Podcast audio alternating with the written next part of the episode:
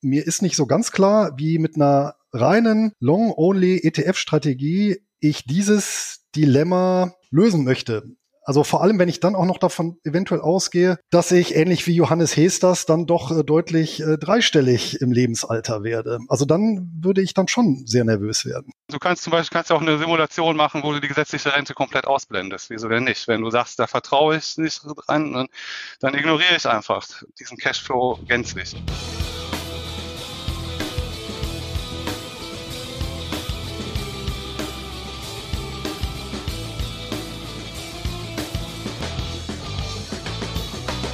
Meine Lieben, hallo und herzlich willkommen zu einer neuen Folge von Der Finanzvisier rockt mit mir, Albert Warnecke, dem Finanzvisier und natürlich aus Lübeck Daniel Kort, der Finanzrocker.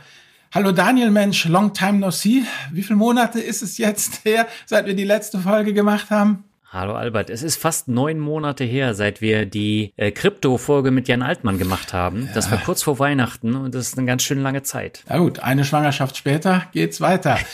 also, dann äh, erzähl unseren Hörern noch mal, wen haben wir heute mitgebracht? Was ist unser Thema? Was könnt ihr jetzt gleich in der nächsten knappen Stunde erwarten? Sogar über eine Stunde. Über Stunde erwarten, also.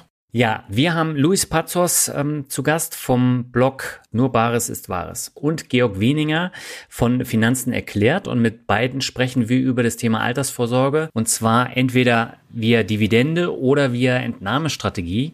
Und äh, das war ein sehr spannendes Gespräch, wo wir ganz viele Aspekte dann aufgegriffen haben und äh, darüber diskutiert haben. Und du hast ja deinen Senf dann auch noch fleißig dazu gegeben. Ja, deshalb ist es ja so lang geworden. ja, ist auf jeden Fall komplett anderes Thema gewesen, als wir äh, in der Vergangenheit hatten. Mhm. Und ich bin froh, dass wir das umgesetzt haben, weil die Idee dafür, die kam ja tatsächlich von einem unserer Hörer. Ja, genau. Also von daher, es sind ja auch zwei ganz grundverschiedene, auch psychologische Geschichten, ne? ob man eben letztendlich den Dividendenstrom bevorzugt oder eben die Excel-optimierte Entnahme, wo man dann auch ein gewisses Grundvertrauen haben muss, wenn Excel sagt, ja, du kannst jetzt hier 3,75 Prozent entnehmen, dass man das dann auch wirklich kann. Genau. Und wir können natürlich nicht alle Themen abdecken in den ja, 70, 75 Minuten, aber wir haben versucht, eine möglichst breite Palette abzudecken. Und wenn ihr mehr erfahren wollt, dann geht einfach auf die Links in den Show Notes. Und damit würde ich sagen, haben wir genug gequasselt für den Anfang und gehen wir ab zum Interview, Albert, oder? Genau. Unsere Leitung geht heute gleich zu zwei Gästen, und zwar nach Niedersachsen zu Luis Pazos und nach Hessen zu Georg Weniger. Ein herzliches Moin Moin erstmal, ihr zwei. Schön, dass ihr da seid. Hi. Ja, moin zusammen. Freut mich, wieder hier zu sein. Ja, du bist ja tatsächlich ein alter Bekannter. Du warst ja schon bei der Finanzwiese Rock zu Gast und zwar beim Thema Gold, meine ich, oder? Richtig, das war zum Thema Gold, damals noch mit dem Kontrahenten Albert und ich hoffe, heute wird es genauso spannend und diskussionsfreudig. Das denke ich auf jeden Fall. Und Georg, du warst ja schon beim Finanzrocker Podcast zu Gast. Das ist schon einige Jahre her. Aber du warst ja vor kurzem auch bei Finanzfluss im Podcast und das lief ja sehr gut, wie du mir erzählt hast. Ja, genau. Also 2000, Anfang 2020 äh, war ich bei dir zu Gast in mhm. deinem Finanzrocker Podcast und jetzt vor kurzem durfte ich Gast sein im Finanzfluss Podcast, was auch sehr gut war. Ja, und wir wollen ja heute über das Thema Dividende versus Entnahmepläne sprechen. Und äh, Luis, dein eigentliches Steckenpferd ist ja das Thema Dividenden im Allgemeinen und Hochdividenden im Besonderen. Du warst ja auch schon dreimal im Finanzrocker Podcast zu Gast. Da haben wir ja ausführlich über diese Themen auch äh, gesprochen. Du hast mehrere lesenswerte Bücher zu dem Thema veröffentlicht und bist auch noch Podcaster in dem Bereich. Und dein Motto lautet ja, nur Bares ist Wahres. Warum setzt du auf Dividenden und warum ist Bares für dich so wichtig? Also, um das Ganze erstmal ein bisschen zu verbreitern, natürlich ist jetzt das Ganze äh, fokussiert auf Dividende, das ist wahrscheinlich das auch allgemein am bekanntesten, aber mhm. tatsächlich geht es ja auch ein Stück weit drüber hinaus. Und zwar äh, ist ja das Thema eigentlich Cashflow-orientiertes Anlegen. Das mhm. erwähne ich deswegen, weil neben Dividenden sind gerade in letzter Zeit ja auch Zinsen immer wieder äh, bedeutender geworden mit den entsprechenden ja, Anhebungen, also werden dementsprechend auch ein oder machen einen entsprechenden Anteil aus, der natürlich in der Nullzinsphase bei Null lag, weitestgehend. Mhm. Ja, ähm, können wir nachher gerne auch nochmal vertiefen, das Thema. Und der andere Punkt, der natürlich auch einiges an Cashflow beisteuert, das sind Optionsprämien. Und mhm. auch da will ich nachher nochmal gerne drauf eingehen, warum ich das in Kombination eben mit äh, zinstragenden Produkten und Dividenden für einen sehr guten Ansatz, zumindest für mich halte. Und der äh, Punkt ist letztendlich, warum Cashflow orientiert, wenn man das wenn ich die Frage jetzt so ein bisschen modifiziere. Ja. Und die Antwort ist ja schlicht ganz einfach, wenn ich von meinen Kapitalerträgen leben möchte, dann bedeutet das, dass ich ja letztendlich Konsumgüter erwerben möchte oder muss und diese kann ich nur mal in Cash, also mit Barem bezahlen. Also mhm. egal, ob es jetzt in elektronischer Form oder tatsächlich jetzt in Papiergeld. Aber letztendlich, wenn ich meinen Lebensunterhalt kalkulierbar bestreiten möchte, dann sind eben Cashflow-orientierte Anlagen für mich das Mittel der Wahl, insbesondere wenn ich entsprechende Ansätze über eine, eine ganze Zeit lang ähm, fahre, ohne eben angewiesen sein, angewiesen zu sein auf die äh, Einnahmen, dann habe ich natürlich den großen Vorteil, auch mich daran nach und nach zu gewöhnen. Also ein Gefühl mhm. auch dafür zu bekommen, ja, wie sehr schwanken denn überhaupt die Einnahmen von Monat zu Monat, von Quartal zu Quartal oder Jahr zu Jahr? Und wie sehr schwankt, ich nenne es jetzt einfach mal das Trägerportfolio, ja, das sind ja so die beiden, die beiden Parameter. Und ja. Das ist eben äh, für mich, oder äh, ja genau, das ist für mich letztendlich der Fokus eben, Erträge, die aufs Konto zufließen, mit denen ich dann auch in der Lage bin, meine Konsumausgaben zu bestreiten. Mhm. Sehr spannend. Da diskutieren wir dann gleich nochmal weiter. Georg, äh, du siehst das ein bisschen anders. Du betreibst ja den äh, Blog Finanzen erklärt. Da geht es in erster Linie um ETFs, finanzielle Freiheit und eben die Entnahmestrategien. Und ähm, das Thema Entnahmestrategien, da kann ich natürlich auch mir Bares dann holen und davon leben, oder? Ja, genau, genau. Also grundsätzlich verfolge ich da würde ich sagen, das gleiche Ziel wie Luis. Also ich äh, mache mir auch Gedanken darüber, wie man äh, aus einem Kapitalstock möglichst optimal Cashflows generieren kann.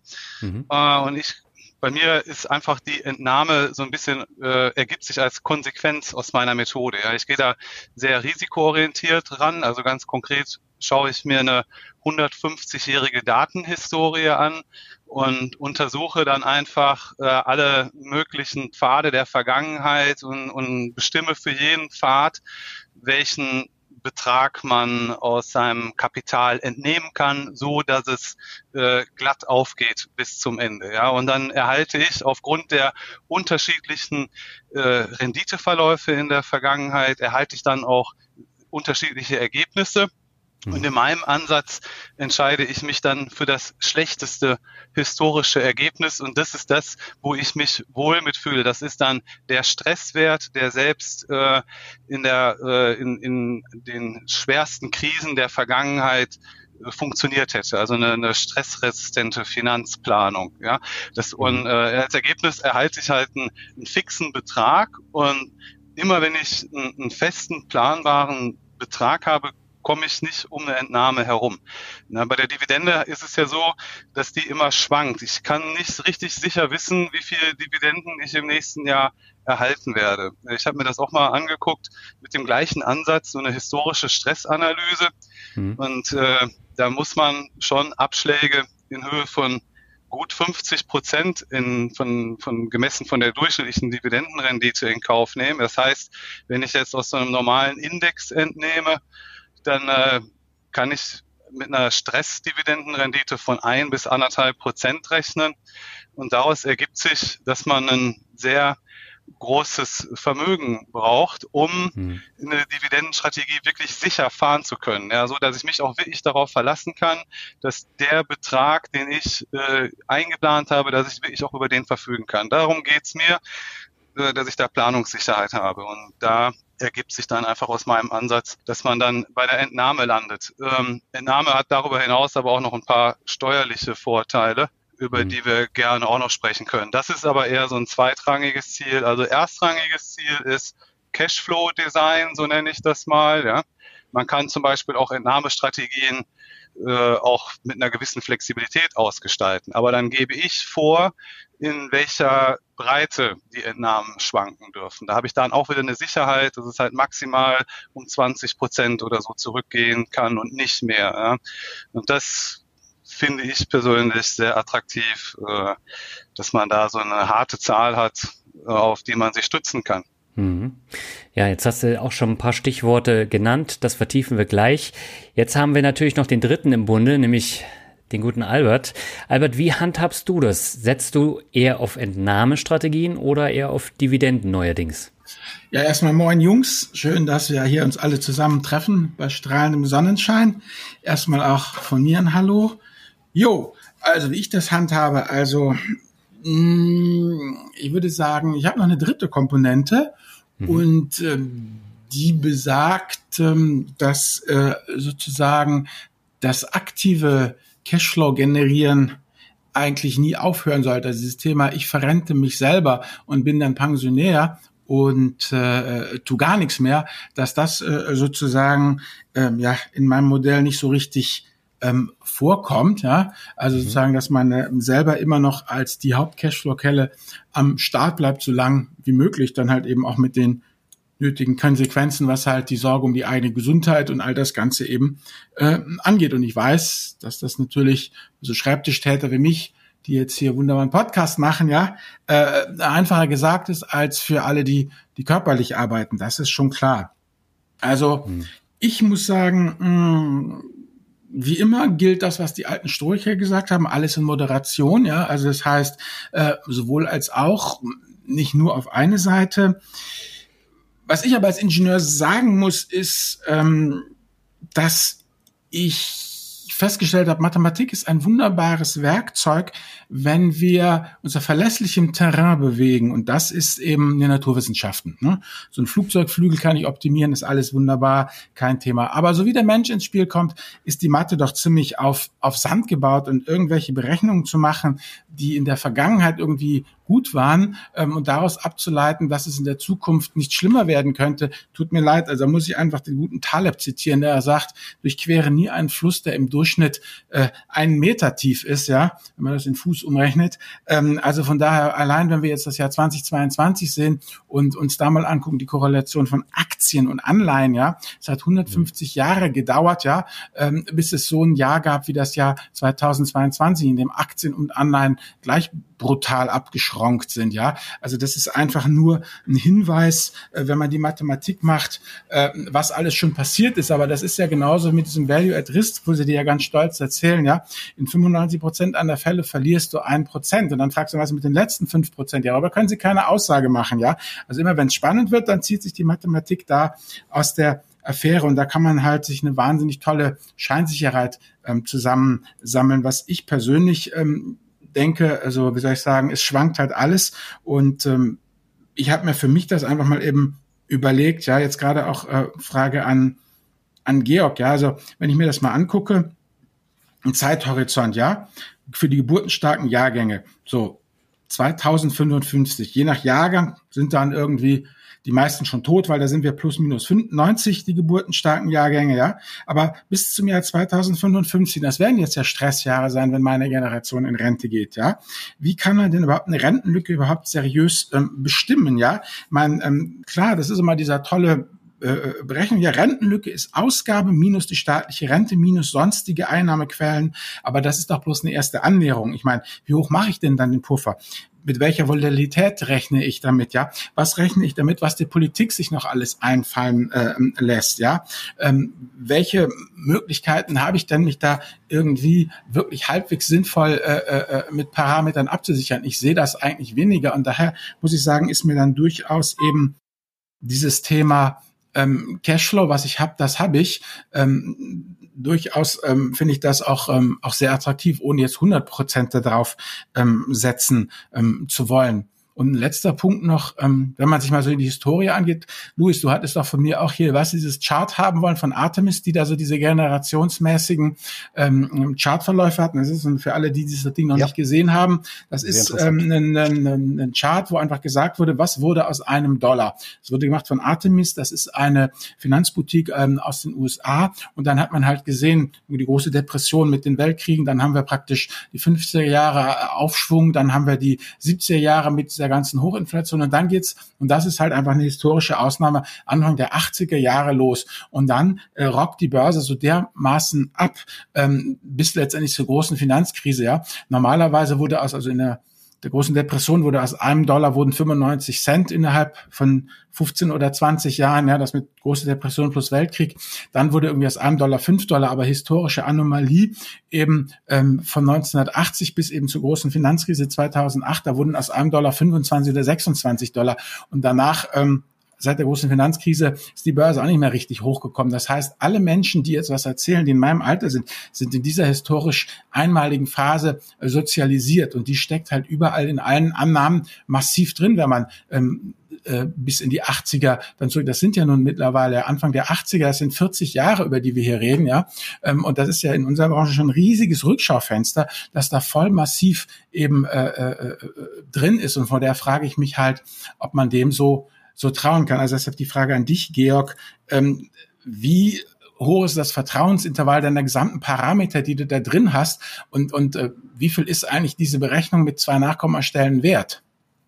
Ja, also ich kann gerne kurz auf deine Fragen eingehen. Ja, also ich mache ja eine, eine historische Stressanalyse. Ne? Du hattest ja gerade gesagt, man soll nie durch einen Fluss gehen, der im Durchschnitt ein Meter tief ist. Und ich gucke mir ja nicht den Durchschnitt an, sondern ich achte halt, ich gucke mir die tiefste Stelle im Fluss an. Ne? Ich betrachte alle Szenarien der Vergangenheit und pick mir das Schlechteste raus. Ja, und dann treffe ich eine Annahme. Jede Finanzplanung, jede Investitionsentscheidung basiert immer auf Annahmen. Jemand, der in Aktien investiert, nimmt an, dass Aktien langfristig positiv rentieren. Dafür gibt es keine Garantie, das ist eine Annahme. Ja? Und genauso nehme ich an, dass wenn ich sämtliche Stressszenarien der letzten 150 Jahre beleuchtet habe, ja, und dann diverse Entnahmeraten, eine breite äh, Variation von Entnahmeraten kalkuliert habe, dass meine individuelle Entnahmerate, die ich ja aus heutiger Sicht nicht kennen kann, sich irgendwo in dieser Range befindet. Das ist meine Annahme. Da gibt es aber auch keine Garantie für. Das ist so ähnlich wie wenn ich ein Flugzeug besteige, weiß ich auch, dass niemand kann mir garantieren, dass wir nicht abstürzen. Ja, aber ich fühle mich dann so sicher, dass ich es trotzdem mache. Äh, was die übrigen Parameter betrifft, ne, äh, was jetzt zum Beispiel die Politik macht mit Steuern und Sozialabgaben und so weiter, das ist tatsächlich so, dass ich in meinem Modell auch alles äh, hinterlegt habe. Und äh, da kann man auch mit Annahmen arbeiten, ja. Und da muss halt jeder für sich selbst finden, was oder wissen, was er plausibel findet. Ja, orientiere ich mich bei der Entwicklung der Rente an den langfristigen Durchschnitten, ja, Inflation plus 0,5 Prozent oder bin ich da ein bisschen vorsichtiger unterwegs? Man kann dann auch wunderbar äh, Szenarioanalysen machen, um einfach auch mal äh, zu erkennen, welchen Impact äh, hat denn dieser Parameter auf meine persönliche Finanzplanung? Ja, was mag bei dem einen bedeutsam sein? Vielleicht erkenne ich aber auch, dass ich mir da gar nicht so einen Kopf drüber machen muss. Ne? Darum geht's. Okay, gut. Das ist interessant, weil das ist diese lineare Weltsicht und die bestreite ich halt ganz extrem aus meiner Lebenserfahrung, weil was du ja sagst, ist ja, du hast ja, wenn ich das richtig verstehe, du hast die ganze Bandbreite der historischen Szenarien und sagst, daran wird es bleiben. Und ich sage, es kann auch zehnmal schlimmer werden. Und Natürlich. Ja, genau. Aber damit ist ja eigentlich die ganze Rechnung relativ hinfällig. Das ist halt eine Annahme, die ich treffe. Ne? Ich meine, du triffst ja in deinem Ansatz auch Annahmen, ja? dass dann zum Beispiel die Diversifikationseffekte auf eine gewisse Art und Weise funktionieren. Kann dir auch keiner garantieren, kann anders kommen. Ja? Aber du triffst halt die Annahme und basierend auf dieser Annahme entscheidest du dich für den Ansatz. Und ich treffe die Annahme, dass die letzten 150 Jahre äh, die Risiken, die dort material, sich materialisiert haben, dass wenn ich dafür gerüstet bin, dass ich dann auch für meine Zukunft gerüstet bin. Aber nochmal, es gibt dafür keine Garantie. Ist meine Annahme, ist mein persönlicher Risk-Level, wo ich einfach sage, äh, damit fühle ich mich wohl. Ja, man muss aber nicht unbedingt äh, die letzten 150 Jahre Historie zugrunde legen. Du kannst auch in dieser Methodik dir ein fiktives Szenario überlegen, wo du einfach sagst, das ist mein absoluter Worst Case. Ja, das ist gerade das, was noch kurz vorm Weltuntergang, ab dem Punkt, wo es dann eh keinen Sinn mehr macht, über Finanzen nachzudenken, so das letzte viable Szenario, kannst du dir auch gerne ein fiktives Szenario ausrechnen und das dann nachher als Grundlage, Datengrundlage in mein Verfahren reinschieben und dann werde ich dir auch ausrechnen, mit welchen Beträgen du durch dieses Szenario durchkommen würdest. Ja, und wenn das das ist, wo du sagst, da fühle ich mich wohl, dann ist das ganz okay, so vorzugehen. Ja? Also Georg, also ich könnte dir praktisch, also mein Worst-Case-Szenario ist ein extrem friedliches Szenario, nämlich eine schleichende Sozialisierung, eine DDR 2.0 dieses Landes. Ganz undramatisch. Es wird halt immer nur weiter an den Schrauben gedreht, bis ähm, sozusagen nachher überhaupt keine Freiheitsgrade mehr sind. In meinem Szenario ist, ist überhaupt kein Untergang, Weltuntergangsszenario, sondern einfach eine zusehende Verbetonisierung und Verknöcherung des Ganzen, äh, äh bis eben letztendlich sämtliche Freiheitsgrade weg sind sozusagen. Das könnte dein mhm. äh, Modell auch machen. Nee, genau, also du hast jetzt quasi, so geht man ja dann auch manchmal bei der Szenariotechnik vor, du hast jetzt so eine Story, ja, und jetzt musst du dir im nächsten Schritt überlegen, wie übersetzt sich meine Story auf die Planungsparameter, ja, was heißt das für Rendite, für Entwicklung von Renten, von Steuerparametern, und wenn du den Schritt gegangen bist, dann kannst du die Parameter in das Modell reinschicken und die Berechnungen durchführen. Okay. Aber du musst natürlich äh, konkrete Annahmen treffen. Was heißt das jetzt, eine Betonisierung, ja, was bedeutet das konkret? Ja, einfach äh, Rente auf Hartz-IV-Niveau für alle. Ja, genau. Kannst, du kannst zum Beispiel kannst auch eine Simulation machen, wo du die gesetzliche Rente komplett ausblendest. Wieso denn nicht? Wenn du sagst, da vertraue ich nicht dran, dann, dann ignoriere ich einfach ähm, diesen Cashflow gänzlich. Ja? Gut, okay. Wenn du das möchtest, ja, wieso nicht? Okay, gut. Je nachdem, das ist halt eine individuelle Entscheidung. Jeder hat da so hm. seinen persönlichen Risikolevel. Ja, ja, und, ja. Ähm, ja, mir geht's weniger um das Risikolevel, mir geht's mehr um diesen Spruch, alle Modelle sind falsch, manche sind nützlich. Ich habe halt im Laufe mhm. der Jahre ein, ein, ziemliches Misstrauen gegen Modelle entwickelt, weil in Corona haben wir auch viele Modelle gehabt, bei der Klimaerwärmung haben wir viele Modelle, wir haben überall viele Modelle und Laien neigen dann dazu, eben ähm, die Karte für das Terrain zu halten. Dabei ist es halt nur ein Modell, was sehr, sehr nützlich sein kann. Also wie gesagt, äh, Modelle haben uns, äh, haben uns viel geholfen in der Menschheit. Äh, man muss halt immer nur verstehen, wo die wo die Parameter sind und wo absolut, die Grenzen sind. Ja, absolut, genau. Wer ein Modell betreibt, muss das Modell auch verstehen. Ja, muss, man muss wissen, was ist das für eine Datengrundlage, die ich da betrachte, was ist da überhaupt so passiert äh, in diesen 150 Jahren. Man sollte da ein bisschen sich auskennen und man muss natürlich auch ein Verständnis für die dahinterliegende Mathematik haben. Ja. Mhm. Der Georg äh, hat einen äh, guten Punkt gesagt, weil äh, der Albert ja gefragt hatte, ja, wie berechne ich seriös meine Rentenlücke? Und ich habe die tatsächlich für mich so seriös berechnet, dass ich genau davon ausgehe, jetzt zumindest auch in einem ja, Worst-Case-Szenario, dass ich eben äh, von gar keiner Rentenzahlung ausgehe als Grundlage und mich somit ähm, komplett auf mich selber verlasse, beziehungsweise meine private Finanz- und Cashflow-Festung. Das hat natürlich den Vorteil, dass dann jegliche Rentenzahlung, ähm, so sie denn dann irgendwann kommt und ich sie erlebe,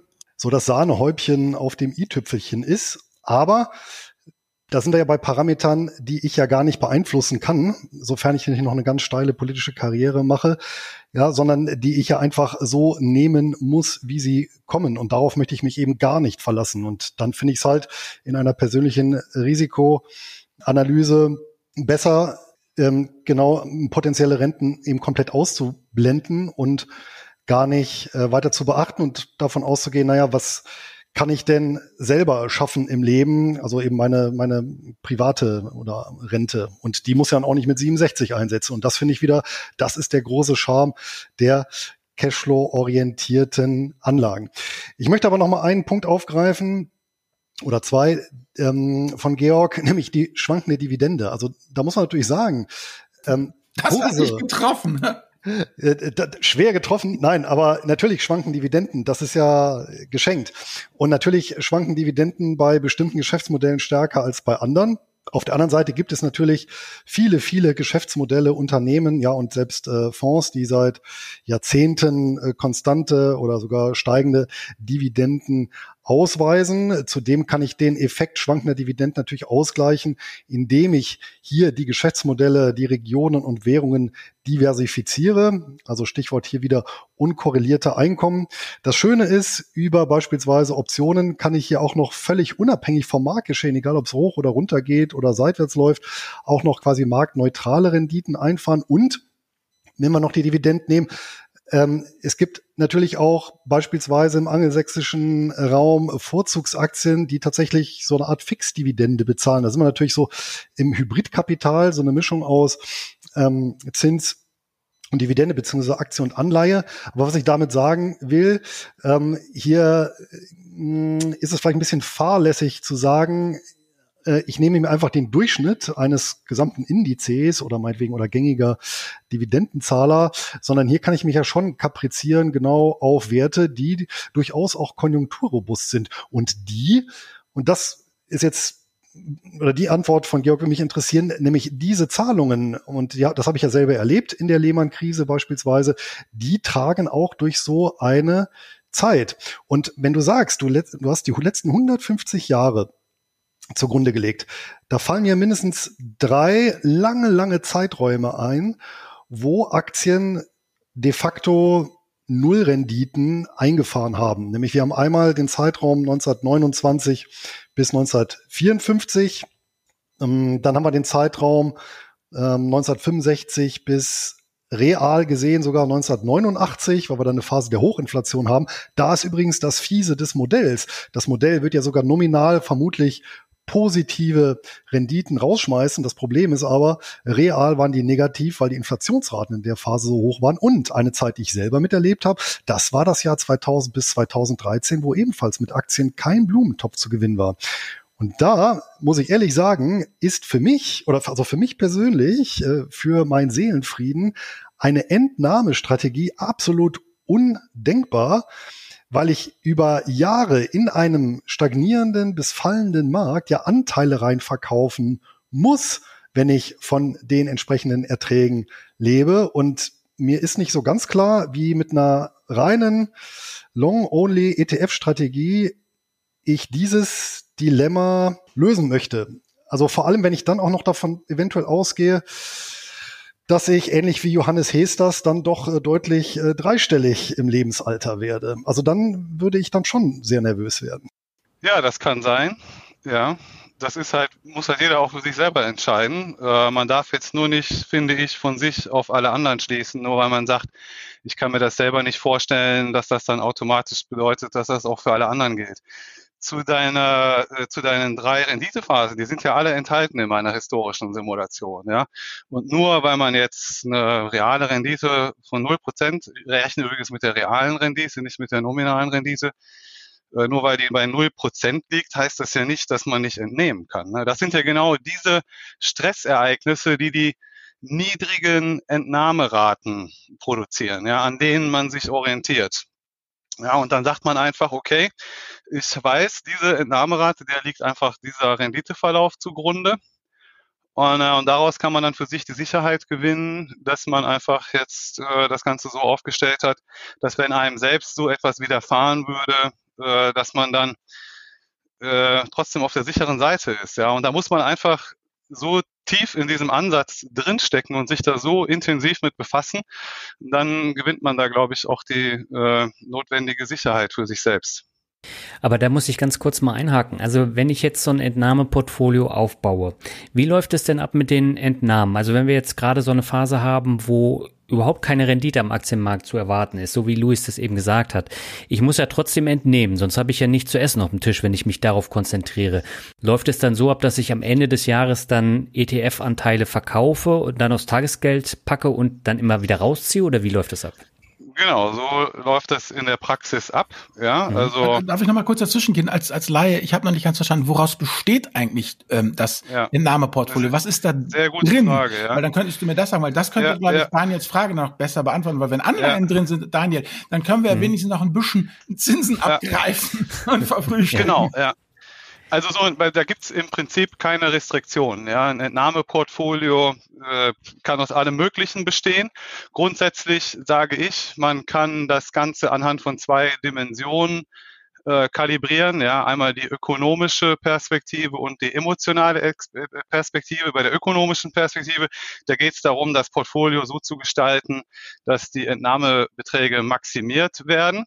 Ähm, bei der, wenn ich dann auch noch äh, die emotionale Aspekte mit einfließen lasse, dann kann ich mir auch mal eine andere Portfoliostruktur überlegen, wo ich zum Beispiel 10, 20, 30 Prozent in Cash vorhalte. Ja, äh, dann produziert die Simulation äh, aufgrund der niedrigeren Rendite äh, auch schlechtere Ergebnisse, aber es bringt ja nichts, sich eine, äh, das, was der Louis vorhin gesagt hat, ja, wenn ich mir eine Nahmestrategie äh, vornehme, wo ich auch schon weiß, dass ich die gar nicht durchhalten kann. Ja, bringt das nichts, äh, sowas zu designen. Und dann empfiehlt es sich immer, da äh, noch ein paar andere risikoreduzierende Assets hinzuzufügen. Ich hatte zum Beispiel jetzt vor kurzem einen Fall, sehr interessant für dich, Albert, da hat jemand sich selbst ein Portfolio strukturiert aus Aktien, ETFs und Trendfolge Fonds. Ja? Also mhm. ähnlich wie du das auch propagierst.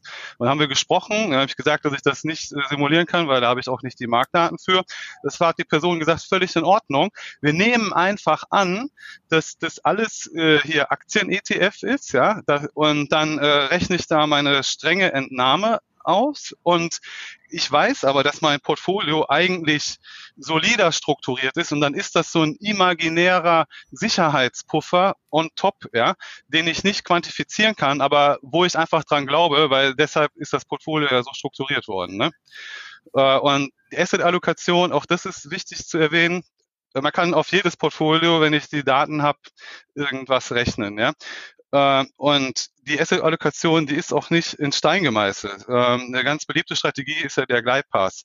Da starte ich zum Beispiel am Anfang meinetwegen 50 Prozent Cash, 50 Prozent Aktien und dann phase ich den Cash-Anteil langsam im Zeitablauf ein. Und zwar nicht in konstanten Beträgen, sondern äh, ich lasse die Aktienquote hochlaufen. Das bedeutet, wenn es dann in dieser Phase zu einem Crash kommt, dann sinkt die Ist-Aktienquote stark ab und ich muss ein überproportional großes Cash-Investment tätigen, um meine Zielaktienquote wieder zu erreichen. Ja, das heißt, ich liege dann so am Anfang der Entnahmephase so ein bisschen auf der Lauer, könnte man sagen, mit meinem Cash-Portfolio.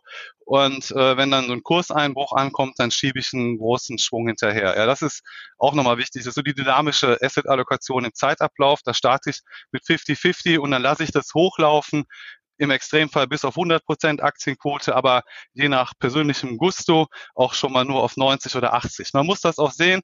Die Leute haben ja in der Regel dann auch eine konkrete Vorstellung, welches Budget benötige ich.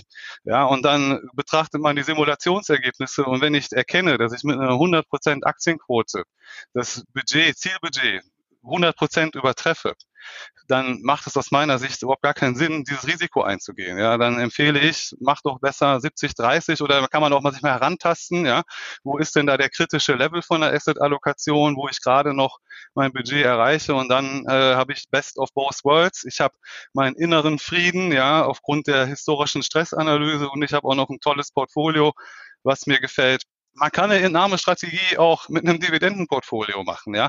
Bei der Entnahmestrategie, da geht es ja eher ums Cashflow-Design. Ich könnte ja einfach beschließen, ich habe mein Dividendenportfolio und ich will jedes Jahr eine Dividendenrendite von vier Prozent. Ja, wenn weniger kommt, dann entnehme ich zusätzlich. Wenn mehr kommt, investiere ich den Überschuss.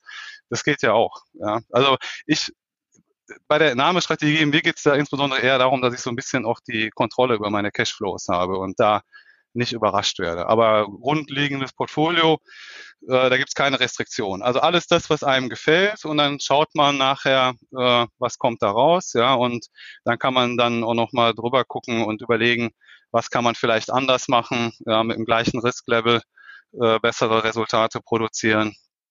Das muss man dann immer im Detail sehen. Ne? Und jetzt nochmal zu Daniels Frage, zu der operativen Umsetzung. Das ist auch wieder so ein bisschen Geschmackssache. Da gibt es den einen, der beschäftigt sich sehr gerne und intensiv mit seinen Investments. Der sitzt dann jeden Monat dort und macht seine Entnahmen. Äh, viele äh, sind aber eher ein bisschen weniger interessiert und wollen nur einmal im Jahr sich damit beschäftigen. Ja, und da muss man halt vorausplanen. Man hat ja auch neben dem Portfolio werden ja in dieser Planung auch noch sämtliche anderen äh, Cashflows berücksichtigt, ja, aus Renten und Versicherungen und Verkäufen und Vermietungen und so. Das ist ja auch nochmal ein Riesenvorteil von diesem Ansatz. Ja, wie will ich bei einer Dividendenstrategie etwas berücksichtigen, was mir erst in ein, zwei oder drei Jahren in der Zukunft zufließt? Das ist ja klar, dass das in hier und jetzt in der Gegenwart schon irgendeinen Impact haben muss. Ja, und in so einem Entnahmemodell kann ich auch schon die zu, den zukünftigen Zufluss eines größeren Cashflows in der Gegenwart entnahmewirksam machen. Ne? Und dann äh, habe ich ja meine Cashflows, die ich da so geplant habe, die, zu, die meiner Finanzplanung zugrunde liegen. Und dann sehe ich mein Jahresbudget und dann ziehe ich davon erstmal das ab, was ich sowieso äh, schon an Nicht-Entnahme-Cashflows eingeplant habe, also Renten und Versicherungen, was weiß ich. Und den Restbetrag, den, da rechne ich mir dann kurz aus. Äh, ich muss mir immer im Klaren sein, steuerliche Konsequenzen, ne, FIFO und in Zukunft auch Vorabpauschale, das muss man äh, oder empfehle ich das auch selber alles mal so ein bisschen nachzuhalten, damit man dann im entscheidenden Moment auch erkennen kann, wenn ich jetzt einen Verkauf tätige, welche steuerlichen Konsequenzen löse ich damit aus und im Umkehrschluss äh, kann ich dann halt auch planen, wenn ich das weiß, wie viel muss ich verkaufen, damit netto eben mein Zielbetrag rauskommt. Mhm. Ganz kurz, FIFO ja. heißt First In, First Out. Ja, genau. Das heißt, die Sachen, die ich zuerst gekauft habe, werden auch zuerst wieder verkauft. Genau, genau, ja, genau. Ja. Das ist, wenn ich jetzt so über einen Sparplan äh, lange ein Portfolio aufbaue, ja, viele Jahre, und dann verkaufe ich irgendwann den allerersten Anteil, dann ist das der, den ich zuerst gekauft habe, ja. Und da werde genau. ich dann in der Regel auch, wenn alles normal gelaufen ist, äh, den größten Gewinn realisieren. Ja. Und da gibt's aber auch Techniken, wie man das Portfolio ein bisschen so strukturieren kann, dass ich das auch steuern kann, äh, meine mhm. Steuern steuern kann. Ja. Also beispielsweise können wir auch später darüber reden. Ja, ich wollte nämlich gerade Luis fragen, äh, war das jetzt für dich so eine ähm, Steilvorlage an Argumenten? Argument wofür oder wogegen? Gegen die Dividendenstrategie oder bestätigt das äh, deine Ansicht von vorhin? Nein, das bestätigt die ja, weil ähm, also das Argument, naja, ähm, künftige Cashflows ähm, kann man ja ansonsten schlecht äh, kalkulieren oder einfließen lassen. Natürlich kann ich das. Die Rente sowieso, habe ich ja gesagt, die kann man ausblenden. Bei Immobilien habe ich in der Regel ohnehin einen monatlichen Ertrag. Versicherungen kann ich veräußern und anlegen. Also das habe ich ja komplett in meiner Hand, wie ich das, wie ich das steuere. Und ich halte immer noch Dividenden ähm, für kalkulierbarer als Kursentwicklungen. Und mir persönlich bereitet es äh, weniger Pein, einen regelmäßigen Cashflow aus Dividenden zu ziehen aus meinem Portfolio, als es über den Verkauf von Anteilen, was sich ja zusätzlich noch immer als Verlust anfühlt.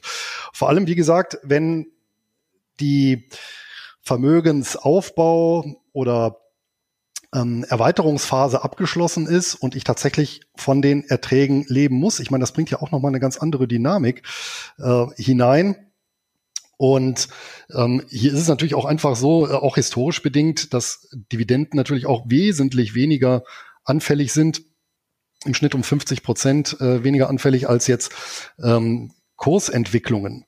Ja, und ähm, natürlich ist es so, dass ich auch niemals hier spitz auf Knopf das Ganze nähen würde. Ich würde immer eine Reserve äh, mit einkalkulieren, allerdings nicht von 50 Prozent. Das erscheint mir statistisch doch arg hoch, wenn ich mal die schwerste Nachkriegskrise gucke, nämlich die Weltfinanzkrise inklusive Lehman-Crash dann ähm, sind wir da bei durchschnittlichen Dividendenabschlägen von 30 Prozent, die ich aber auch nochmal deutlich minimieren kann, eben beispielsweise durch Zinserträge, durch ähm, Optionsprämien. Aber diese 30 Prozent finde ich eigentlich eine ganz solide Größe, ja, dass ich eben diesen diesen Mehrertrag habe, als ich eigentlich brauche. Dadurch kann ich dann auch noch weiterhin ähm, mein Kapital erhöhen, rebalancieren.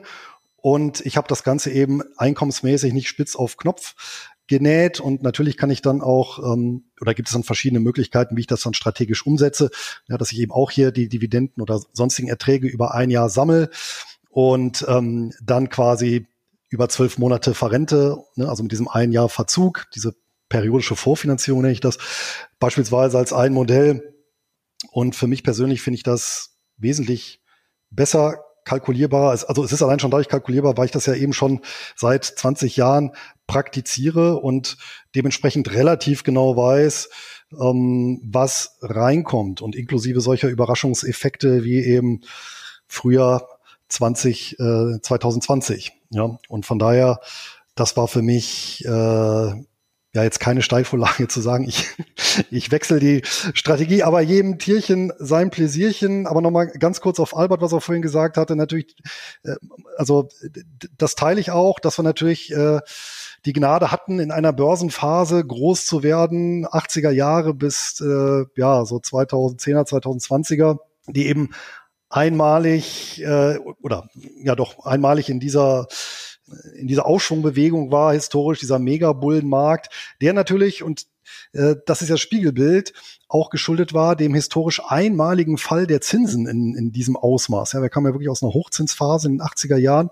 ja, dann bis, bis zu Negativzinsen.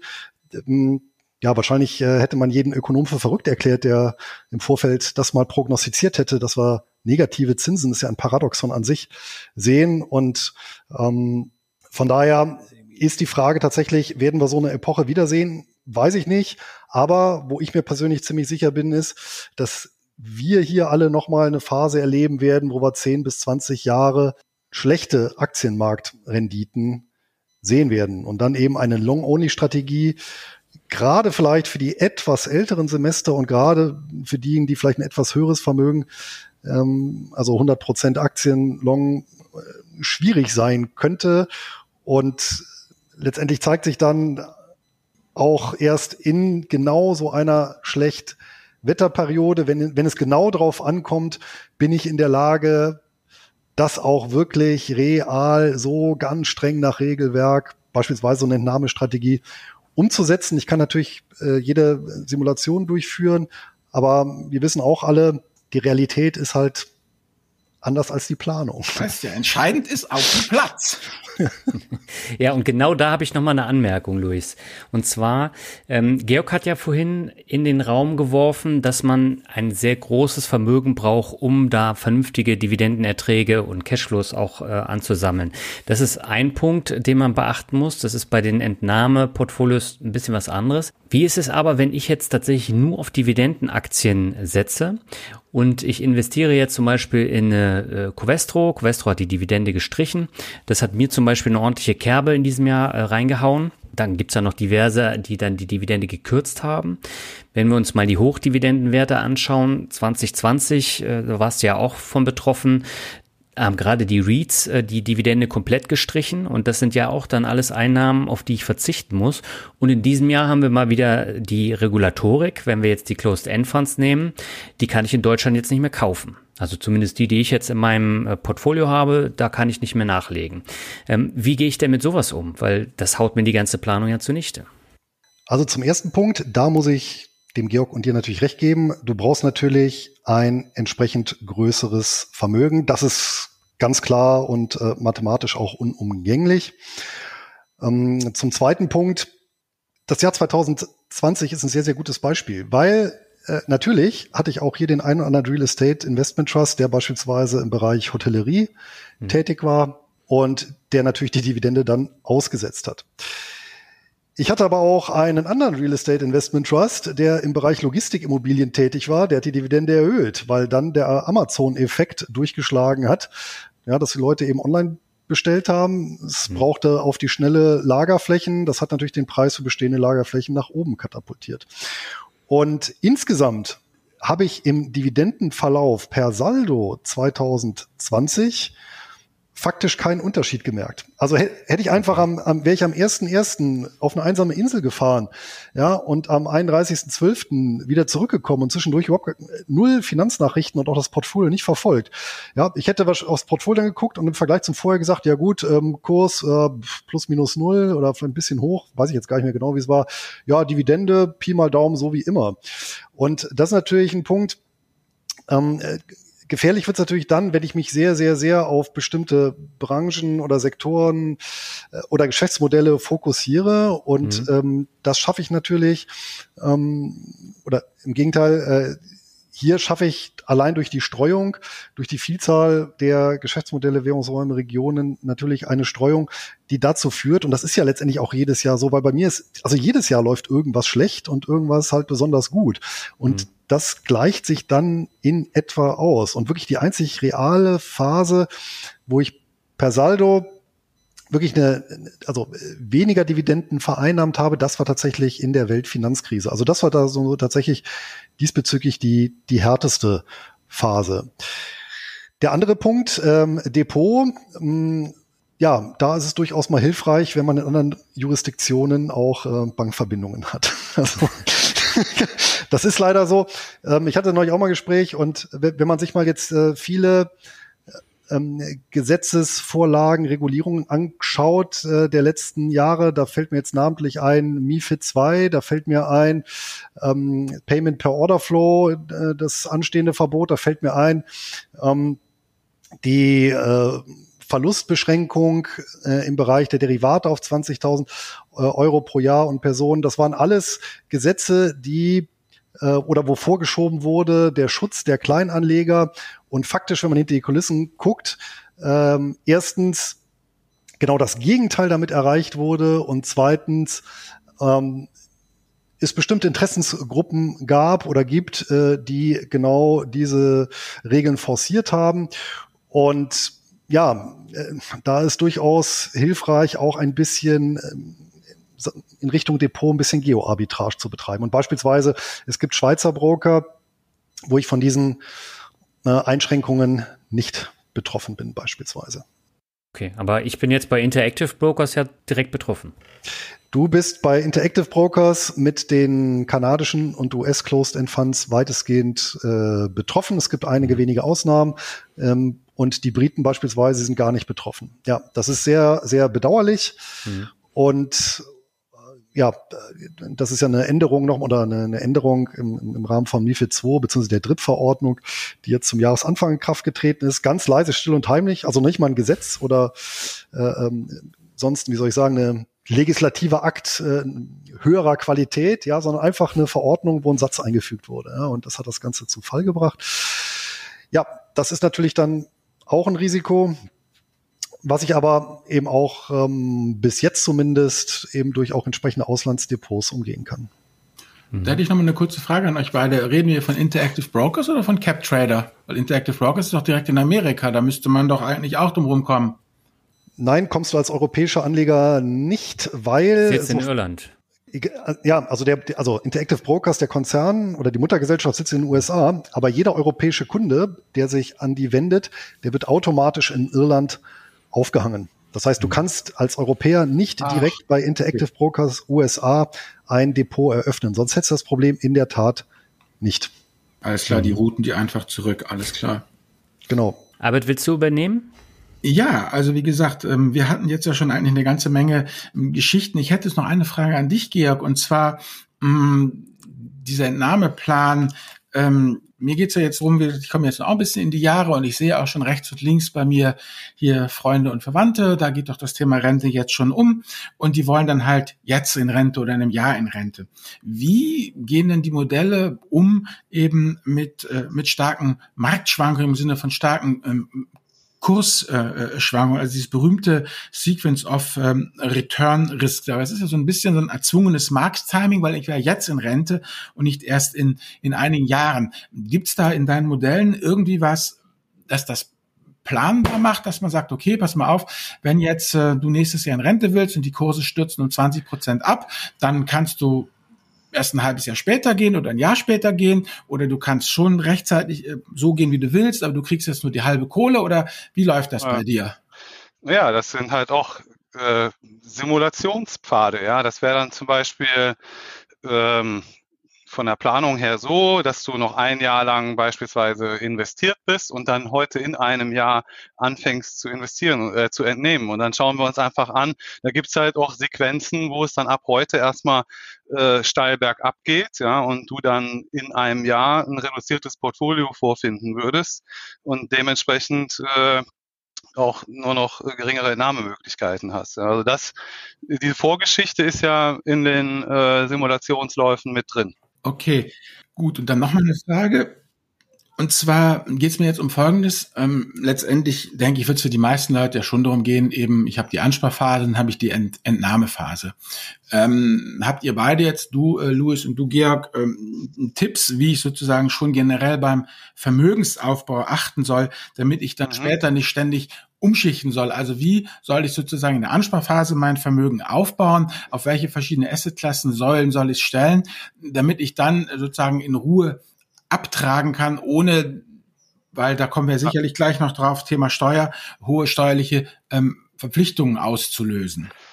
Ja, also wie jetzt jemand sein Portfolio aufstellt, das sei jedem selbst überlassen. Äh, aber unabhängig von der konkreten Asset-Allokation kann ich die Empfehlung geben, während der Ansparphase regelmäßig auch mal den ETF zu wechseln. Ja, dass ich dann, hatten ja vorhin FIFO-Prinzip, ne, dass ich dann, wenn ich zum Beispiel fünf Jahre einen ETF bespart habe und der hat sich gut entwickelt, dann fange ich einfach einen neuen an von einem äh, Konkurrenzanbieter oder den gleichen in einem anderen Depot oder was auch immer. Ja, dann sieht so, das doch alles so unordentlich aus. Ich weiß schon, also, ich das möchte.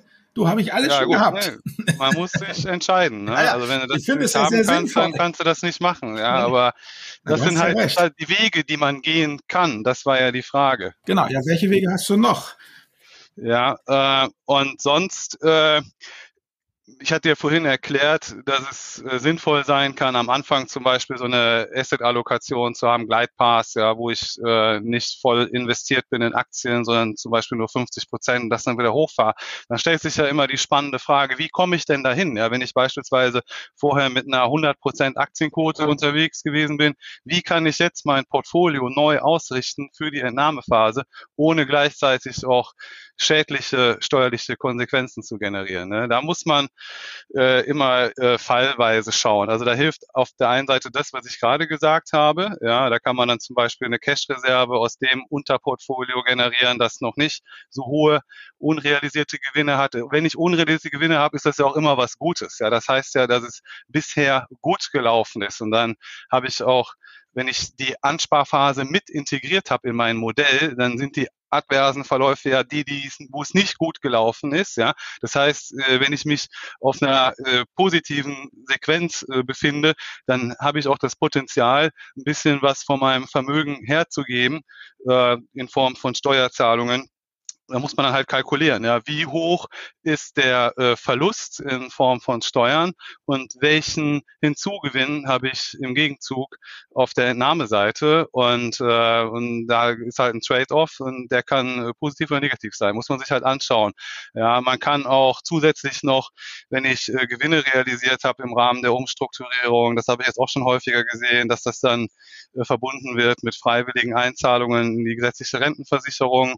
Das kann man dann dagegen rechnen, davon absetzen. Ja, gibt auch so ein paar Gestaltungsmöglichkeiten. Oder wenn ich Depotleichen habe, die im Minus sind, na, dann kann ich das ein bisschen geschickt auflösen ja, äh, Jackpot ist natürlich, äh, wenn sowieso ein externer großer Cashflow äh, kommt durch den Verkauf von der Immobilie oder Unternehmensverkauf, sieht man in dem Kontext auch immer wieder. Dann habe ich natürlich eine ganz komfortable Ausgangsbasis. Alles klar. Und Luis, was sagst du? Ja, zunächst sind wir jetzt ja hier stillschweigend davon ausgegangen, dass Vermögensaufbau über Aktien oder Aktien-ETFs erfolgt. Und ähm, ich denke mal, da sind wir eben auch Kinder dieses Mega-Bullenmarktes, der eben in den 80er Jahren eingesetzt hat und dass wir eben das Glück hatten, genau da hinein Vermögen aufzubauen, denn das ist uns ja sehr, sehr entgegengekommen. Das muss ja jetzt in den nächsten Jahren oder Dekaden nicht der Fall sein. Von daher hm, sollte ein jeder, der neu mit dem Vermögensaufbau anfängt, natürlich auch äh, prüfen, was für Vermögen ja vom vom Typ her zugänglich ist. Ja, nicht jeder muss ja unbedingt der Aktientyp sein. Ja, ähm, kennt, kennt ja sicherlich ja auch äh, Leute, äh, die damit angefangen haben und dann plötzlich feststellen, ah, nee, das ist mir viel zu riskant. Hier so, also drei Prozent habe ich jetzt schon verloren in den vergangenen zwei drei Monaten. Das sind natürlich schon hammerharte Verluste. Ja, die kenne ich und auch Ja, genau. So, und, und, und dann bringt es natürlich nichts äh, zu sagen, ja, dann mach mal deinen Vermögensaufbau, Aktien, ETFs, aber vielleicht findet die Person Immobilien toll, studiert vielleicht auch Bauingenieurwesen und hat sein Herz hier an das Betongold verloren, ja.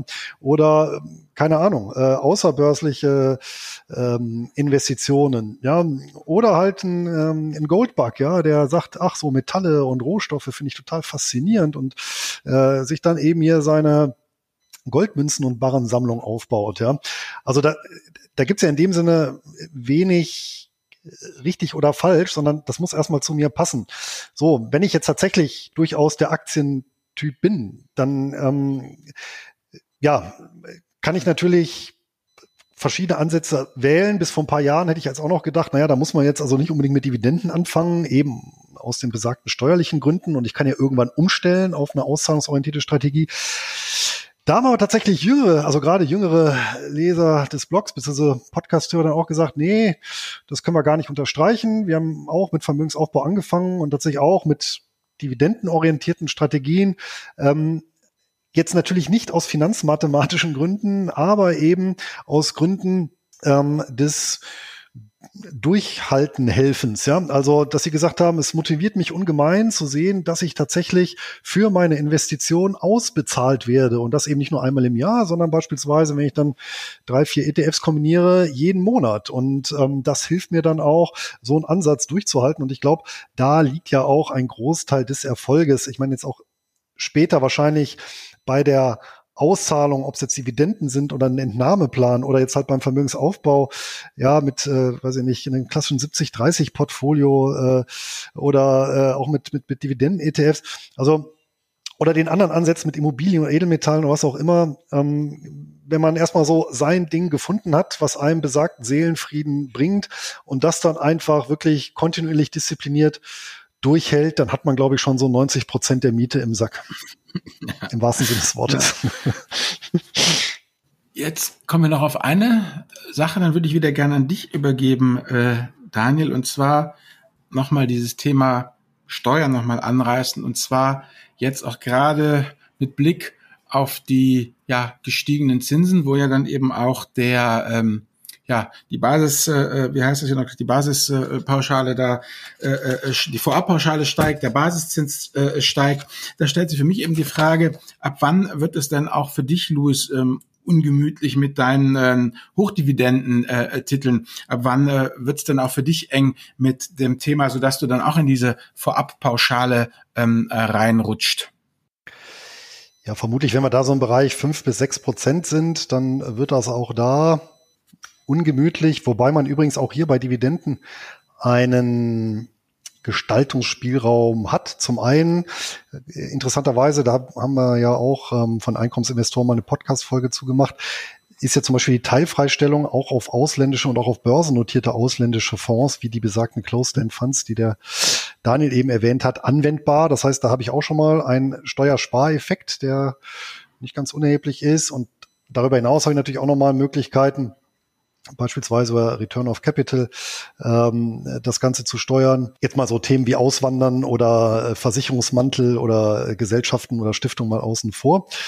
Ja, also auch da habe ich etwas gestalterischen äh, Spielraum und ja gut, äh, wenn es soweit ist, dann ist soweit, dann hilft das nichts. Das äh, muss man dann eben so annehmen und ähm, aber da habe ich natürlich ein bisschen, bisschen mehr Luft, aber das trifft ja dann natürlich ja, äh, letztendlich alle Anlagen. Also ich hab, ne? Und ich meine, so eine Art total, ja, oder, oder sowas, der MSCI World, der mit ein bis zwei Prozent Ausschüttung dabei ist, der ist natürlich dann dabei. Ich habe mir das so ein bisschen kalkuliert, ähm, vielleicht könnt ihr das bestätigen oder korrigieren, Jungs, Basiszins minus 30 Prozent, ab da wird's dann irgendwo eng, weil das ist ja diese Teilverstellung auf Fondsebene, die habe ich mir noch sozusagen da rausgerechnet. Also Basiszins minus 30 Prozent und dann äh, ist man in so einer Range, wenn man da drüber liegt mit den Ausschüttungen, dann ist gut. Wenn man da drunter liegt, dann äh, ja, muss man Vorabpauschale zahlen. Genau, ja, 30 äh, Prozent ja. Abschlag vom Basiszins. Äh, das hat jetzt an der Stelle aber noch nichts mit der Teilfreistellung zu tun. Das ist einfach so ein Abschlag, den der Gesetzgeber vorgenommen hat. Danach, das ist dann quasi die fiktive Dividende und darauf wird dann nochmal die Teilfreistellung angewandt. Ja, und wenn man dann irgendwann Anteile verkauft, dann äh, wird das dann auch wieder verrechnet. Ne? Das muss man dann, sollte man sich, also ich mache das so, dass ich, äh, habe ich jetzt dieses Jahr mit angefangen, weil Vorabpauschale war ja in den letzten Jahren nicht so relevant aufgrund des niedrigen Basiszinses, dass ich mir jetzt genau äh, notiere, wie viel Vorabpauschale, das muss man auf Anteilsebene wissen. Ja? Ich habe das extra erfragt, das wird nachher auf Anteilsebene auch wieder verrechnet. Das heißt, ich brauche eine Historie, muss dann ganz genau wissen, diesen Anteil, den habe ich damals zum Preis X gekauft und da sind bis jetzt schon Y Euro Vorabpauschale drauf geflossen. Ja, ich sehe da ein neues App-Modell. Das kann doch kein äh, In der Tat habe ich, ist ein Projekt, das ich gerade habe. Ich mache das gerade für mich selbst. Äh, so ein Tool bastel ich da und vielleicht äh, werde ich das dann auch einfach so auf meinem Blog anbieten wer Interesse hat. Aber was ich auch noch mal kurz sagen will zur Vorabpauschale, äh, da gibt es eine Besonderheit, ja, die wichtig ist im Hinblick auf Entnahmestrategien. Und zwar Vorabpauschale, da brauche ich entweder einen positiven Basiszins oder die zweite Bedingung, damit die fällig wird, ist ja, das muss ein positives Börsenjahr gewesen sein. Ne? Und wenn ich mir jetzt die historische Simulation betrachte, welche Renditepfade generieren denn die kritischen Entnahmepfade. Ja, das sind immer die Renditepfade, wo es abwärts an der Börse geht. Und da habe ich dann einen Bonus, weil in diesem Environment, in diesem Szenario bin ich dann äh, bei der Entnahme auch noch von der Vorabpauschale verschont. Ja, das heißt, ich zahle dann in so einem äh, Kursrückgangsszenario keine Steuern und, äh, und das hat auch nochmal einen sehr positiven Effekt, habe ich kalkuliert auf das Entnahmepotenzial, äh, weil ich dann einfach in diesen Crashphasen mein Portfolio äh, schone ja, und eben nicht noch diese zusätzliche Abgabe verkraften muss. Darüber hinaus ist es natürlich steuerlich, muss ich sagen, sehr, sehr bedauerlich. Ähm, das kennen wir noch aus den 90ern, Anfang der 2000er Jahre. Da gab es ja noch die Steuerfreiheit auf realisierte Kursgewinne, äh, erst nach einem halben und später nach einem Jahr. Und da muss ich natürlich schon sagen, wenn das heute noch so wäre, dann ist natürlich der Steuervorteil einer ja zumindest Kursgewinn, Schrägstrich Entnahmestrategie so gigantisch. Ich denke, dann ähm, aber dann hätten wir diese Folge wahrscheinlich auch nicht. Das stimmt. Ich habe noch einen wichtigen Punkt, bevor wir jetzt auf die Zielgerade äh, einbiegen. Und zwar, es gab vor kurzem ein Zeitungsinterview mit Katrin Göring-Eckert von den Grünen, das ist die Bundestagsvizepräsidentin, die in dem Interview gesagt hat, die Reichen müssten mehr dazu beitragen, dass es den Deutschen äh, gut geht. Jetzt äh, kann man das natürlich als äh, Anleger sehr kritisch sehen, weil äh, erstens ist da nicht definiert, ab wann ist man reich. Und ähm, wenn ich jetzt meine Rente von meinem Vermögen dann aufbessern möchte, bin ich dann reich? Das wäre jetzt die erste Frage. Aber die zweite Frage wäre, ähm, wie kann ich denn das Depot jetzt gegen Zugriffe der Politik schützen? Ähm, nur durch ein Depot jetzt im Ausland, wie in der Schweiz, oder äh, was kann man da machen? Oder hat man letztendlich gar keine Handhabe, wie bei den Steuern eben auch? Luis, wie siehst du das? Das hängt natürlich davon ab, wie stark an der totalitären Schraube gedreht wird. Mir nützt natürlich nichts, ein Auslandsdepot nützt mir natürlich gar nichts, wenn ich hier gezwungen werde, das offen zu legen bei äh, hohen Strafen oder Haftstrafen und äh, ich dann gezwungen werde, davon Überweisungen an den Fiskus zu tätigen. Ja, also ähm, das nutzt mir gegebenenfalls was bei bei solchen Regulierungsaspekten. Ein Auslandskonto nutzt vielleicht auch beispielsweise Selbstständigen, falls den mal aus irgendeinem Grund ähm, das Geschäftskonto hier in Deutschland dicht gemacht wird. Das kann übrigens auch aus irgendeiner Lappalie heraus sein. Ich habe einen Bekannten mit einem mittelständischen Unternehmen, der hatte einfach mal in der Umsatzsteuererklärung einen Zahlendreher drin aus Versehen. Das hat dann irgendwie das Finanzamt äh, schlank als ja, versuchten Steuerbetrug oder Verkürzung gewertet und ihm dann ohne Ankündigung einfach mal das Geschäftskonto blockiert. Ähm, ja. Das ist natürlich schlecht, ja. Ähm, bis, der ganze, bis das Ganze geklärt war und sich in Wohlgefallen aufgelöst hat, alles wieder äh, zugänglich war, hat es aber mehrere Tage gedauert. Und wenn man dann aber Rechnung zu begleichen hat, ist es natürlich doof, ja. Und für solche äh, oder für so einen Anlass ist natürlich dann sehr praktisch, wenn man ein Auslandskonto hat, was dann eben nicht auf die Schnelle dicht gemacht werden kann. Aber ähm, darüber hinaus bin ich dann jetzt natürlich in so einem Bereich der der Hüllenkonstruktion. Das heißt, ich kann natürlich über ein Vermögen, ähm, hatte ich ja vorhin an, kurz angerissen, so, einen, mhm. so einen Versicherungsmantel legen, einen deutschen oder einen internationalen. Ja, ich kann eben auch eine, die vermögensverwaltende GmbH ist ja momentan äh, so eine Sau, die durchs Dorf getrieben wird. Ja, ähm, sicherlich in manchen Fällen äh, zweckmäßig, in manchen Fällen bezweifle ich das aber auch sehr, sehr stark.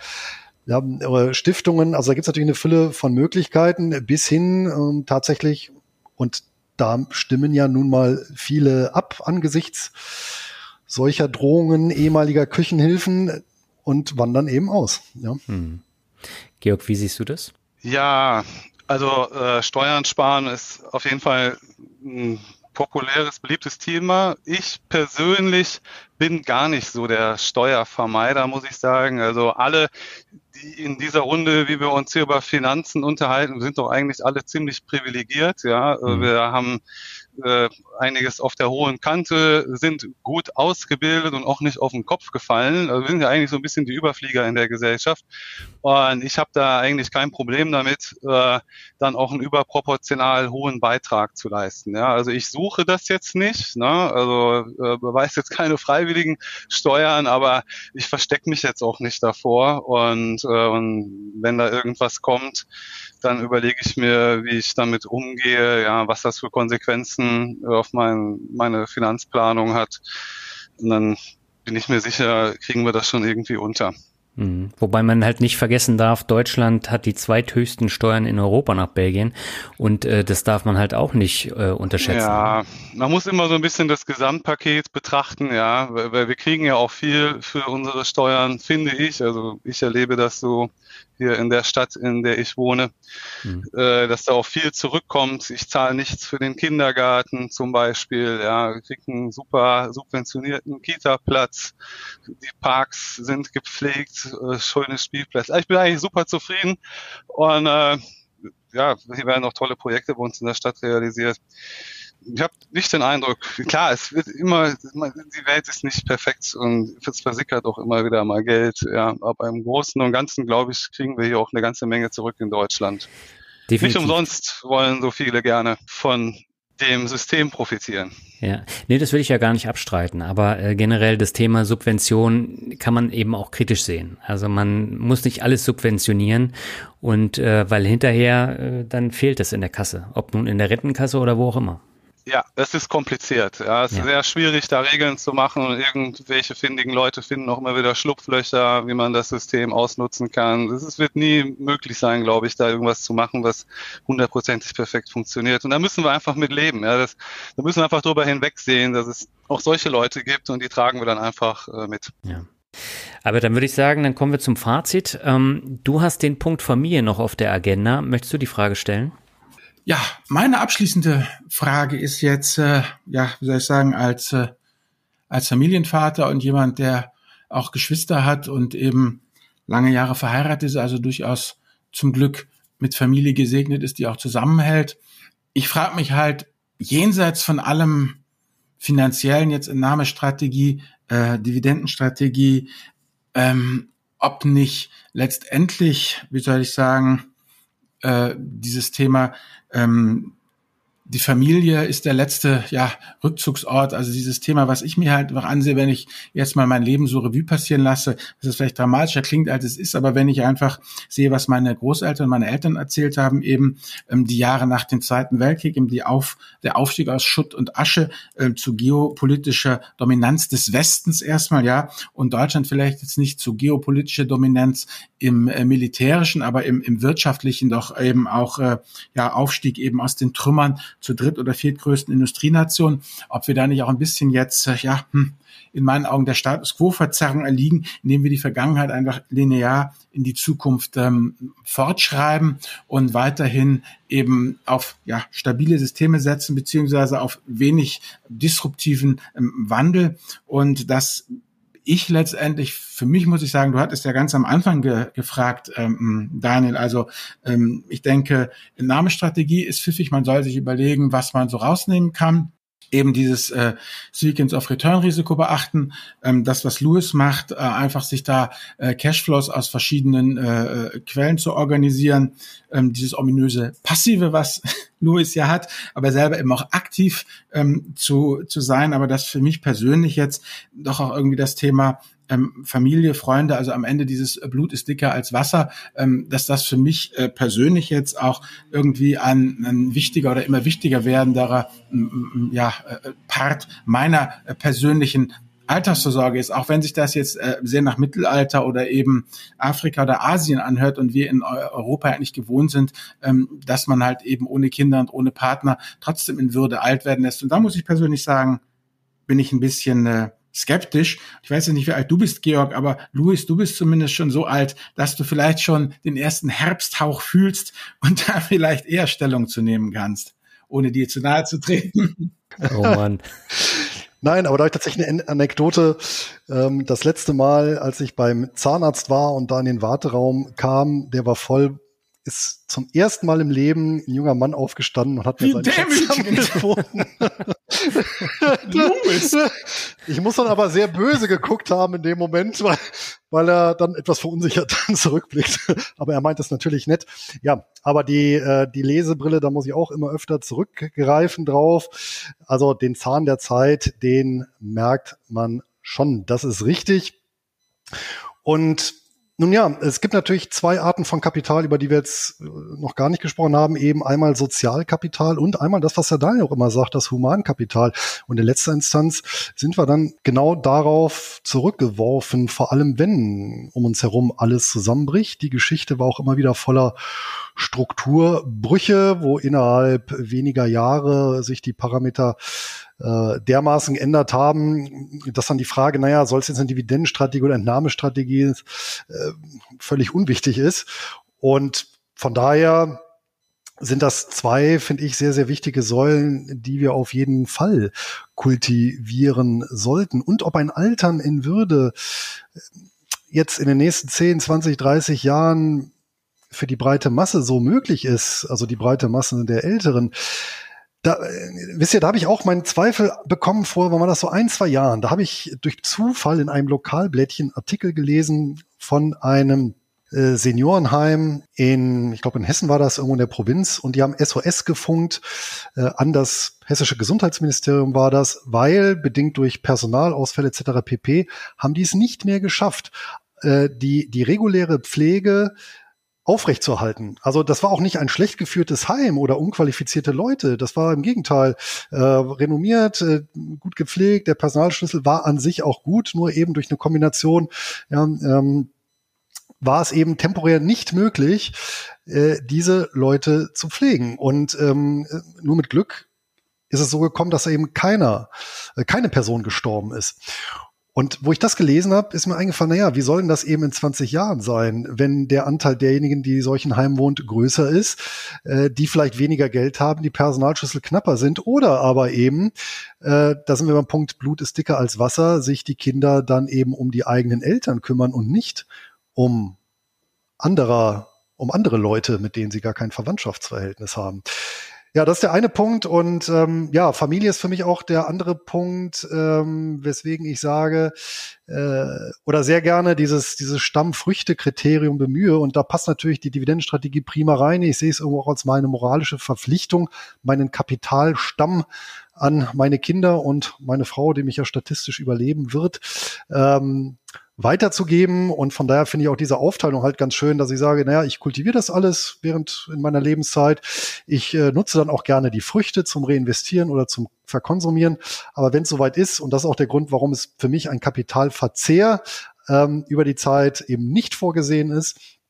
Und das ist natürlich auch der Grund, warum die Kapitalsumme dann natürlich größer sein muss, um eben ausreichend Cashflow zu erzielen. Aber das möchte ich dann irgendwann weitergeben. Mhm. Georg, wie sieht es bei dir aus? Ja, also um kurz Alberts Frage zu beantworten, ich bin 43, das ist glaube ich so gerade am Kipppunkt.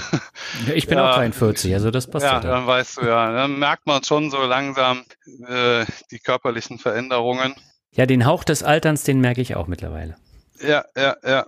Da habe ich mir letztens auch gedacht, ob es da auch irgendwie ein bisschen so eine Parallele gibt. Man entspart ja auch irgendwie sich selbst mit der Zeit. Man kann nichts dagegen tun. ja. Und, naja, aber Familie finde ich auch sehr wichtig. Ich habe selbst zwei Kinder, fünf und ein Jahr alt und bin wirklich total happy mit der Familie und ich fahre lieber äh, für 1000 Euro in Zelturlaub mit der Familie als alleine für 5000 Euro auf die Malediven. Ja. Äh, besser natürlich mit der Familie auf die Malediven, vielleicht klappt das ja auch. Aber äh, man sollte aus, denke ich, äh, sich da gerade beim Vermögensaufbau und liegt vielleicht der ein oder andere der Versuchung, irgendwie auf, auf für die Sparrate auf Familie oder so verzichten, zu verzichten. Und das kann sich später im hohen Alter auch mal schwer rächen. Ja, muss man sich gut überlegen. Mein Vater hat das mal gesagt, egal wie man sich entscheidet, Kinder oder nicht, man wird es bereuen. Ja, entweder man bereut es dann, wenn die Kinder klein sind und schreien, oder halt später im höheren Alter, weil man eben äh, keine Kinder hat. Ja, von daher, ich denke, Familie ist auch ein wichtiges Thema. Dann äh, würde ich sagen, kommen wir zu, zum Abschluss äh, dieser Folge. Wir haben jetzt eine ganze Menge gehört. Ich glaube, wir hätten jetzt auch noch mal ein, zwei Stunden weiter sprechen können und granular über die einzelnen äh, Punkte sprechen. Aber ich glaube, das ist jetzt nicht das Ziel von so einer Podcast-Folge, sondern diese Podcast-Folge soll ja animieren, dass man sich im Nachgang dann mit den unterschiedlichen Facetten von Entnahmestrategien oder eben von einer Dividendenstrategie oder so einer breit gestreuten Cashflow-Strategie, wie Luis sie fährt, dann auseinanderzusetzen, ob man nun die Bücher liest oder die Blogs oder die Podcast hört. Ähm, was möchtet ihr denn unseren Hörern jetzt konkret mit auf den Weg geben ähm, für die eine oder die andere Strategie? Also etwas, was dann im Kopf dann auch hängen bleibt. Luis, magst du beginnen? Ja, da beginne ich gerne und ähm, ich ziehe ein ähnliches Fazit wie bei der Gold-Folge. Es gibt in dem Sinne, ich hatte es ja auch vorhin schon mal gesagt, kein richtig oder falsch und ich kann wirklich alle nur animieren. Findet die Assetklassen, die zu euch passen, zu denen ihr einen Zugang habt, mit denen ihr euren Seelenfrieden findet. Legt dann eure Strategie fest und zieht diese dann diszipliniert durch. Und wie gesagt, dann ähm, habt ihr das Gros schon gepackt und äh, darüber hinaus ähm, vergesst das Sozial- und Humankapital nicht, denn das ist das, was am Ende euch dann auch auffängt wenn alle Stricke reißen. Sehr schöne Zusammenfassung, Luis. Georg, wie sieht deine Zusammenfassung aus? Ja, tatsächlich sehr ähnlich wie die von Luis, ja. Also ich denke auch, mal, man muss sich mit dem Thema Investieren befassen und seinen eigenen Weg finden und der Weg kann sich im Zeitablauf auch durchaus mal ändern. Ja, man muss sich seinen Weg suchen. Es macht keinen Sinn, am Ende irgendeine Strategie umzusetzen, nur weil die einem von irgendjemand extern empfohlen wurde und man sich selbst damit eigentlich gar nicht identifizieren kann. Das ist dann zum Scheitern verurteilt. Ne? Und man muss seine eigenen Erfahrungen machen und mit der Erfahrung steigt dann auch schon mal die persönliche Risikotragfähigkeit und man kann sich dann auch irgendwo hin entwickeln. Mhm. Aber welchen Nutzwert hast du denn jetzt von dieser Folge mitgenommen? dass wir endlich mal wieder einen Podcast gemacht haben, Mann. ja, das auf jeden Fall. Das hat ja jetzt sehr lange gedauert. Ja, also ich fand es einfach toll und ähm, ich würde jetzt eigentlich gerne den weiblichen und nicht den männlichen Weg wählen, weil als Mann müsste ich jetzt eigentlich nochmal wiederholen, was Louis und Georg gesagt haben und dann sagen, ja, und das meine ich auch. Und der weibliche Weg ist einfach sagen, meine Lieben, ihr habt recht, es war schön, vielen Dank, dass ihr zugehört habt und mit Blick auf die Uhr sagen wir Tschüss. Und vielen Dank, dass ihr da wart, Luis und Georg. Sehr gerne. Es war wieder ein Vergnügen. Macht es gut. Bis zum nächsten Mal. Auch von mir. Ciao und auf Wiederhören. Ciao.